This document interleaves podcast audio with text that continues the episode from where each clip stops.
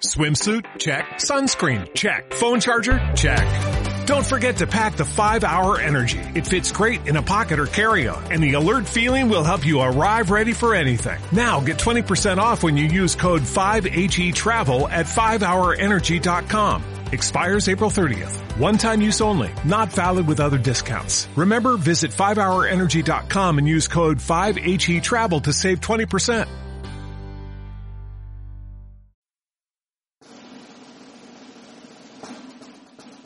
Muy buenas, esto es Motor y al aire. ¿Qué tal? ¿Cómo va ese verano? Aunque todavía faltan unas cuantas semanas para que volvamos con nuestras publicaciones regulares, bueno, regulares por decirlo de alguna forma, que ya nos conoces, volveremos a mediados o finales de septiembre, pues hemos aprovechado el veranito para leer algún libro.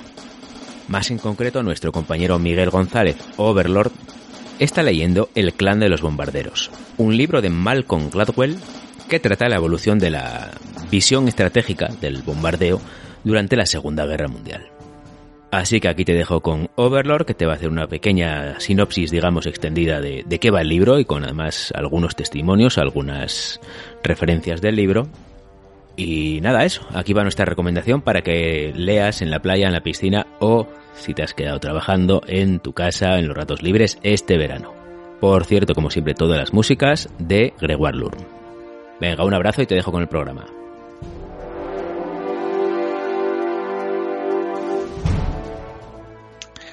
Bueno, pues hoy vengo a hacer una pequeña reseña de un libro que estoy leyendo este verano, que la verdad que me está gustando bastante, que titulado El clan de los bombarderos, eh, escrito por Malcolm Gladwell, ¿vale? Perdonar por mi inglés y por mi alemán a partir de ahora, porque ya sabemos todos que no es muy bueno, ¿vale? Y este libro tra trata un poco de los avances tecnológicos eh, que han tenido que ver con, con, los sistemas de bombardeo actuales y con los, sobre todo con los de la Primera Guerra Mundial y los de la Segunda, y cómo esos avances han cambiado, han ido cambiando las tácticas y que pese a ellos muchas veces seguimos cayendo en los mismos errores. La verdad que es un punto de vista interesante que nos transmite el autor de cómo militares con pensamientos enfrentados unos más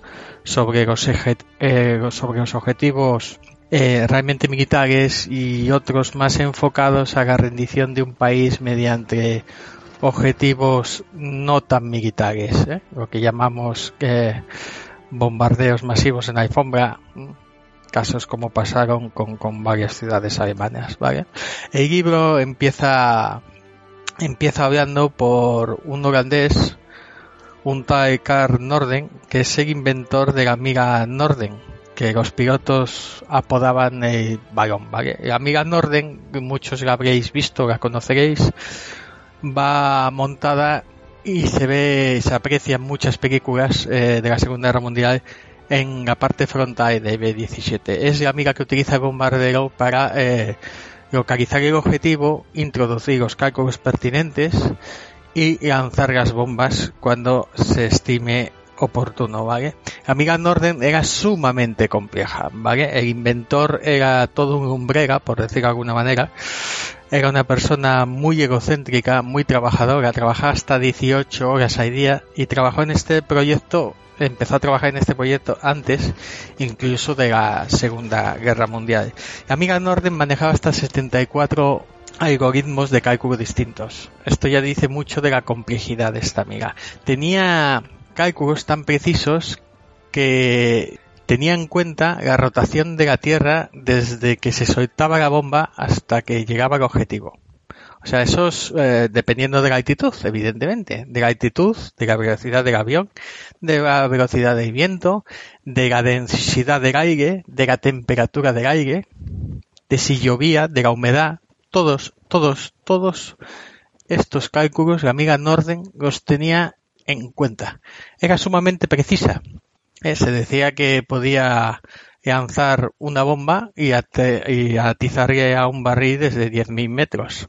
Eh, sí, posiblemente sí. Claro, con cálculos idóneos y con, digamos, con una situación idónea de, de, de bombardeo, ¿vale? Sin enemigos atacándote, sin tener que andar esquivando bombas y sobre todo que la Amiga Norden dependía, como ya veremos más adelante, de una visual directa con el objetivo, que la principal, la principal pega que tenía era que el bombardero debería tener el objetivo durante todo el tramo final de bombardeo a la vista, antes de soltar las bombas.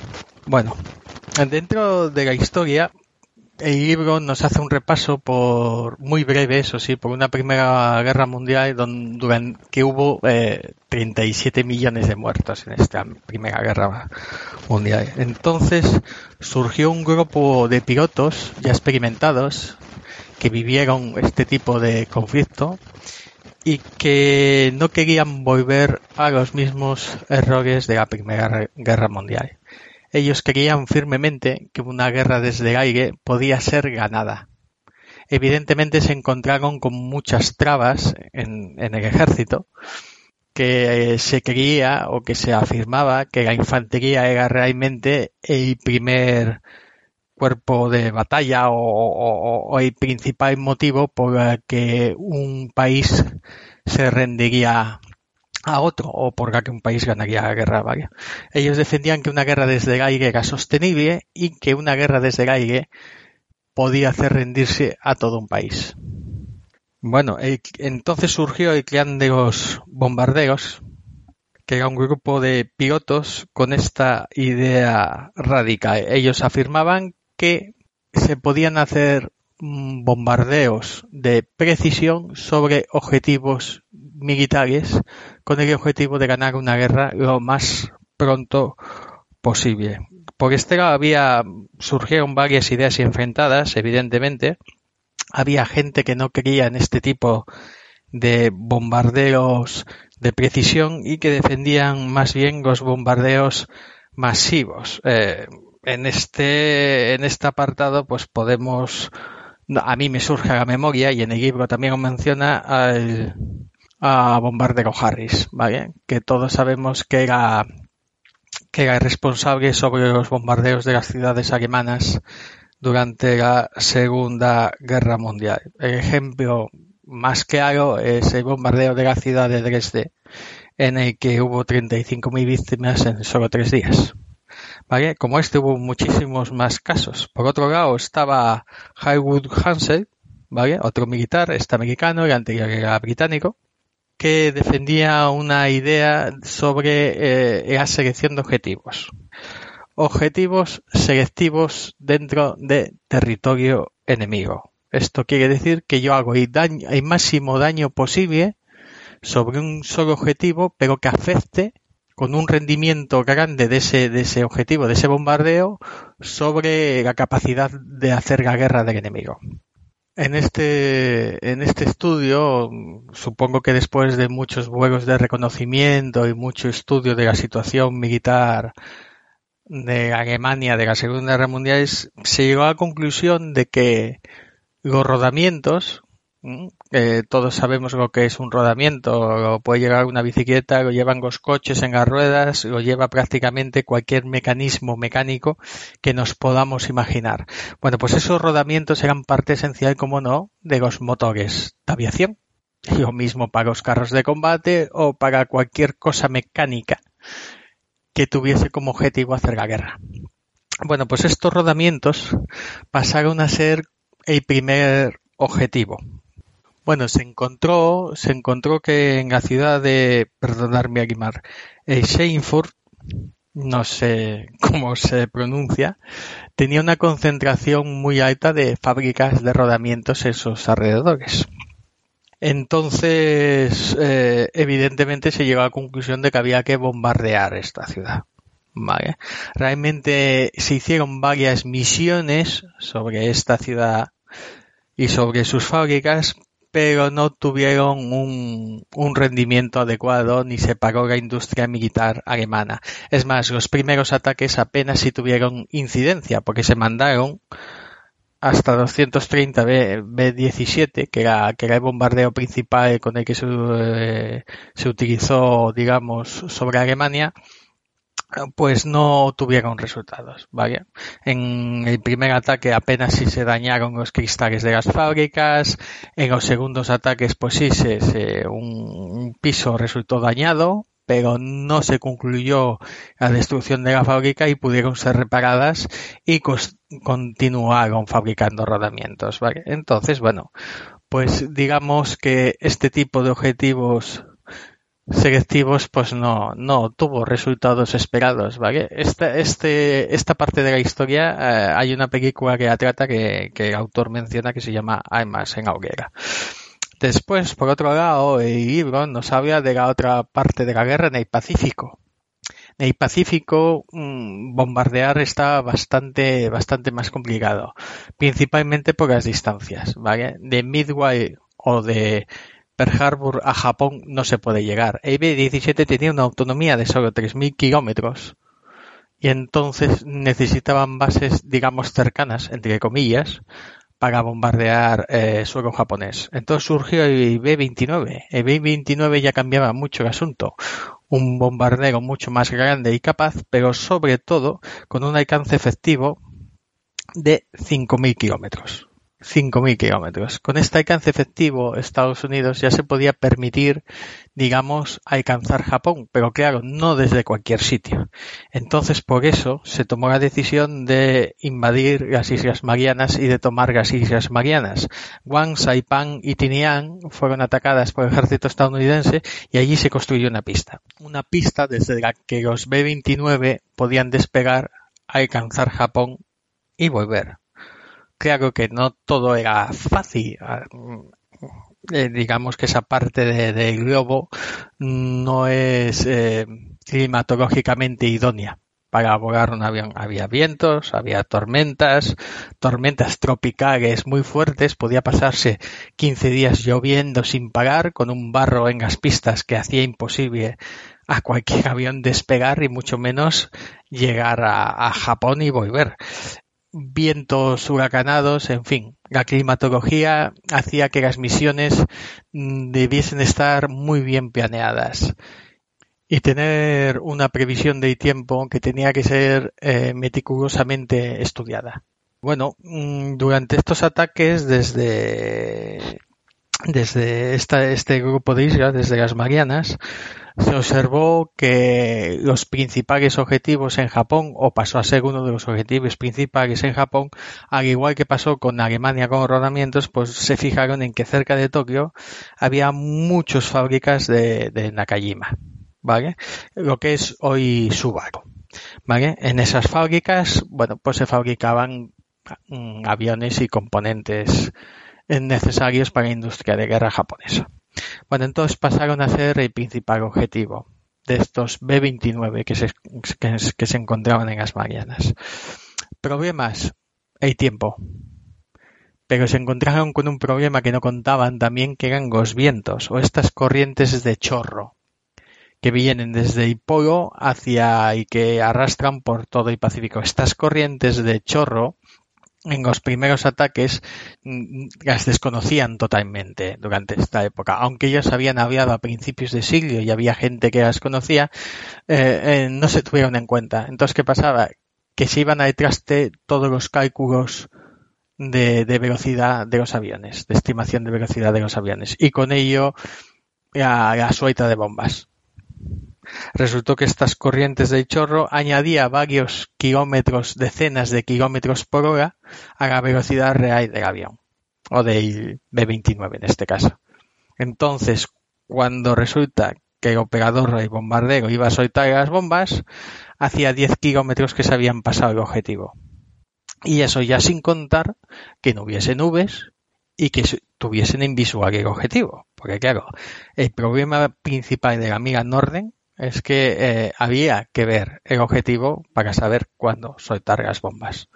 ¿Vale? Otro problemilla de que no he hablado es el cambio de táctica y que voy a retroceder un poco, es el cambio de táctica de los primeros bombardeos a estos que estoy contando ahora. Todos sabéis, o la mayoría sabéis, o hemos visto en las películas, que en el último tramo de, llegada al objetivo, justo antes de bombardearlo, todos los bombarderos permanecen en una caja para defenderse uno de otros, de los aviones. esto fue un cambio de táctica que también se introdujo durante esta época. Poder defenderse de los cazas hasta llegar al objetivo. Y por eso se inventaron estas cajas en las que cuatro B-17 se protegían unos a otros. otro problema estaba en que, claro, cuando los B-17 llegaban al objetivo, empezaban a tirarles con todos los alemanes. Entonces los pilotos tendían a estar esquivando estos proyectiles. Claro, se llegó a la conclusión matemáticamente de que se necesitaban más de 300 proyectiles para derribar un B-17 durante estos últimos instantes de antes del bombardeo. Entonces, y May creo que, fue que lo dijo, que debían mantener un vuelo recto durante estos últimos instantes. Si necesitan dispararme más de 300 veces para derribarme, bueno, pues este último tramo permanezco recto hasta tener visual con el objetivo y lanzar las bombas. ¿vale? Esto fue un cambio de táctica también importante durante esta época. Eh, claro, hay, hay tiempo que, que pasaba todo esto por una parte en Alemania, también la guerra en el Pacífico, eh, como ya he dicho, tomaba otro sentido, porque desde las Marianas se atacaba, pero es que también se vio la posibilidad de atacar desde la India. La India sabemos que pertenecía a los británicos, entonces establecía una base cerca de Calcuta. Claro, son muchos kilómetros. Los B-29, pese a su autonomía, no llegaban una vez. Entonces se pretendía que los B-29 despegasen desde Calcuta, aterrizasen en medio de China, en una pista preparada para ello, se les dotaría otra vez de combustible necesario, fuesen a Japón, que tampoco tenían en su radio de acción todo Japón, solo una parte de del suroeste de, Japón y bombardeasen varias fábricas que tuviesen a su alcance. Vale, problema principal aquí que tenían que pasar la cordillera de Himalaya. Claro, esto no es muy fácil, son 8.000 metros y esto no es nada fácil ni para un B-29 ni para cualquier avión que se atreva a volar en esta, en esta zona del globo. Ya lo hemos hablado, Mm, creo que en varios podcasts, que en esta zona había una senda, ¿vale? Llamada la senda del aluminio, ¿vale? Se llamaba así por todos los aviones que habían caído durante el trayecto o se habían estrellado en esta parte del globo. Entonces tú cuando estabas volando veías perfectamente con el sol los reflejos de los restos de los aviones que se habían estrellado con anterioridad, los podías, los podías ver y por eso se llamaba la senda del aluminio. Bueno, pues esto ocurría en la otra parte del globo. Como ejemplo de uno de estos ataques, 92 eh, B-29 despegaron desde, desde la India, desde cerca de Calcuta, atravesaron la, senda del aluminio, ¿vale? O la joroba, como, como llamaban a, a, a la cordillera de Himalaya los pilotos, para llegar a Japón, soltar toda su carga de bombas y solo dar una blanco. O sea, 92 bombardeos, bombarderos a una media de 10 bombas vamos a poner por aparato, pues echa cuentas. ¿Mereció la pena? Evidentemente no. Yo creo que fácilmente podemos llegar a la conclusión, después de leer, y esta es una visión muy personal mía, ¿no? Mm, de que la amiga Norden, hecha para o concebida por su inventor para bombardear con precisión, realmente a lo largo de la guerra no se utilizó realmente con ese objetivo, o al menos no durante toda la guerra. Por un lado tenemos, sí, los, los objetivos estratégicos como las, las fábricas de rodamientos alemanas o en Tokio las fábricas de Nakajima, que sí eran objetivos estratégicos y militares, y por otro lado tenemos los objetivos que se defendieron, que eran simplemente la población civil. Y esto es una cosa que me gustaría recalcar, porque esto está pasando a día de hoy en guerras actuales. no dejar ni un solo edificio en pie. ¿Vale? Y estos eran tácticas defendidas por algunos militares. Y pongo un ejemplo que leí en. No me acuerdo de quién lo decía, si era bombardero Harris o quién, pero decía, vamos a bombardear todas las casas de los trabajadores alemanes para que se rindan y para ganar esta guerra. Las casas de los trabajadores, ¿vale? En lugar de la fábrica. Yo no sé, o sea, arrasar barrios enteros de ciudades. No sé, a día de hoy, visto con retrospectiva, no, yo creo que nadie puede defender ese punto de vista. Pero de hecho, digo, insisto en que lo estamos viendo otra vez, se está volviendo a hacer. Porque la gente cree que llegados a ese extremo, si bombardeo a la población civil, gano. O sea, es que es, es, es, es, no sé, te deja como un mal cuerpo, ¿no? O sea, inventamos una amiga para bombardear con precisión, pero resulta que ni falta que hace con soltar las bombas a 10.000 pies. Cuando veamos edificios, ya vale, tenemos una ciudad de varios kilómetros cuadrados. Tanto nos da que caigan aquí que caigan en el otro lado. Pensadlo vosotros mismos. A día de hoy contamos con sistemas de GPS y ASER y sistemas ultra mega precisos que da igual que haga mal tiempo o que no haga mal tiempo o que haga vendavales, que llueva o que nieve. Podemos atizarle a un barril o a un caedero desde 10.000 metros sin ninguna dificultad con una bomba. ¿Qué pensáis vosotros? A estas alturas de la película estaba más que demostrado que los ataques de precisión no estaban funcionando todo lo bien que cabía esperar. Así que que se estaban investigando alternativas. Exactamente, cómo podemos destruir más y mejor. Una de estas alternativas, como no, era el proyecto Manhattan, que sabéis que es el proyecto de la bomba atómica. Otro proyecto que surgió en esta época fue la invención de napalm. Siendo como es Japón un país en donde la mayoría de las construcciones de las ciudades están hechas con madera hasta los cimientos de los edificios, pues un producto que se podía que podía incendiar y se quedaba adherido a todas las superficies que pudieses imaginar y que no se apagaba fácilmente y que continuaba ardiendo durante horas, parecía un arma perfecta para un país como Japón. De hecho, se probó, se montaron en Estados Unidos eh, un pueblo alemán, un pueblo japonés, hecho y construido como se realizaban las construcciones en dichos países, y se, se los atacó varias veces con bombarderos, con distintos tipos de bombas, a ver cuál causaba más daños. Evidentemente, el Napal eh, salió vencedor. Aquí vemos otro cambio de, de, de táctica, ¿no?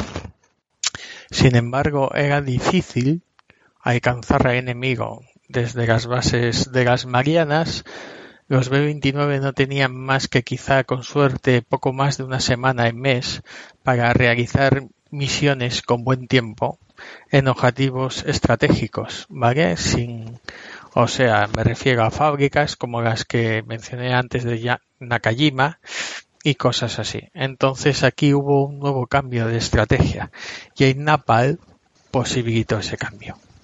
Sin embargo, bombardear Japón era difícil a plena luz del día. Los aviones japoneses los estaban esperando. Eso junto a la posibilidad de mal tiempo o de accidentes necesitaban también una visión nueva de cómo atacar a los japoneses.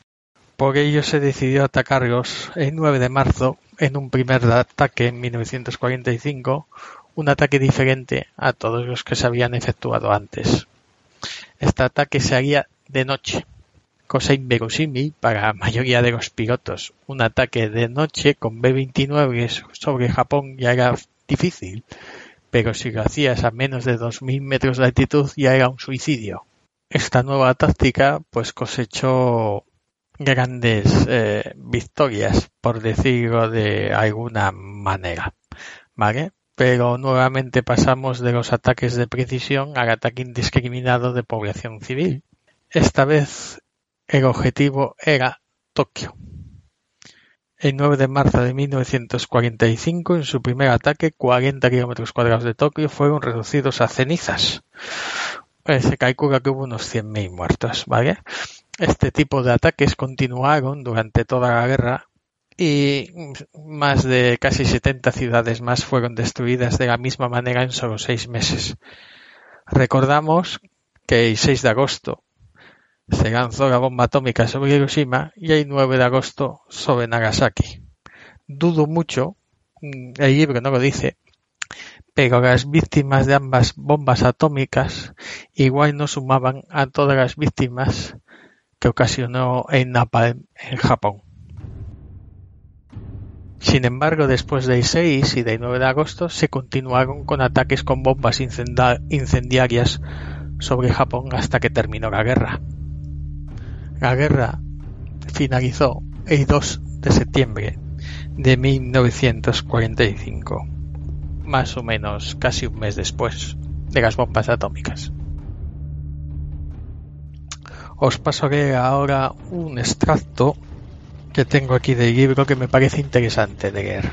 El extracto es del presidente Truman, fechado el 25 de julio de 1945 y dice así, hemos descubierto la más terrible de las bombas de la historia de la humanidad. Utilizaremos esta arma contra Japón entre el día de hoy y el 10 de agosto. Y he dicho al secretario de guerra, el señor Stimson, que la utilice para objetivos militares, soldados y marineros, no para mujeres y niños. Aunque los japos sean salvajes, despiadados, crueles y fanáticos, nosotros, en tanto que líderes del mundo, para el bienestar común no podemos lanzar esta terrible bomba ni en la vieja ni en la nueva capital del país. Este extracto escribió saliendo en un artículo en el Saturday Evening Post. Este artículo es fruto de lo que un piloto vio durante su ataque a Ratisbona. El ataque a Ratisbona era para desviar toda la Luftwaffe del ataque real de las, eh, de las fábricas de rodamientos de Ace Wingford, o como aquí se diga, que lo siento. Entonces uno de los presentes, uno de los pilotos, pues describía lo siguiente. Un brillante rectángulo de metal pasó por encima de nuestra área derecha. Supe que se trataba de una compuerta exterior. Segundos después, un bulto oscuro se precipitó por entre la formación, esquivando varias hélices por poco. Era un hombre, con las rodillas apretadas contra la cabeza, corto, contorsionándose como si un clavadista haciendo un tripisalto. Pasó tan cerca de nosotros que llegué a ver un trozo de papel que salió volando de la cazadora de piel. Cuando ya llevábamos más de una hora sufriendo ataques, me dio la impresión de que nuestro grupo estaba abocado al desastre. El cielo seguía moteado de cazas enemigos. El objetivo se encontraba a 35 minutos. Dudo que en nuestro grupo nadie imaginase la posibilidad de llegar allí sin un 100% de bajas. Este extracto, bueno, Mm, habla de del ataque a Japón. El aviador David Braden recordaba, lo cierto es que cuando veías aquellas ciudades en llamas parecía como si estuviese mirando la boca del infierno. Quiero decir que es imposible imaginar un fuego como aquel. Conrad Crane añadió, volaban a 1500 metros de altitud, muy bajo, lo bastante bajo como para que el olor de la carne quemada entrase en los aviones. Cuando aterrizamos en las Marianas tuvieron que fumigar los aparatos porque el olor de la carne quemada se notaba en el interior. Bueno, y en definitiva, el que de los bombarderos es ese libro que nos explica el sueño de unos pocos hombres que habían visto las miserias y las víctimas de la Primera Guerra Mundial y que intentaban un cambio de mentalidad sobre la forma de hacer la guerra moderna en plena Segunda Guerra Mundial. ¿vale? Ataques de precisión que al final pues eh, no fue de todo así, la verdad sea dicha, ¿vale? ¿Por qué se rindieron los japoneses? ¿Por todas las ciudades que tenían ya destruidas o realmente lo hicieron por las dos bombas atómicas? No lo sabremos nunca. En fin, que el clan de los bombarderos a día de hoy, con toda la tecnología existente hoy, creo que tendría muchísimo más sentido que, que en aquella época. Pero en fin, esto es lo que hay. Me despido de todos vosotros. Un saludo. Hasta luego.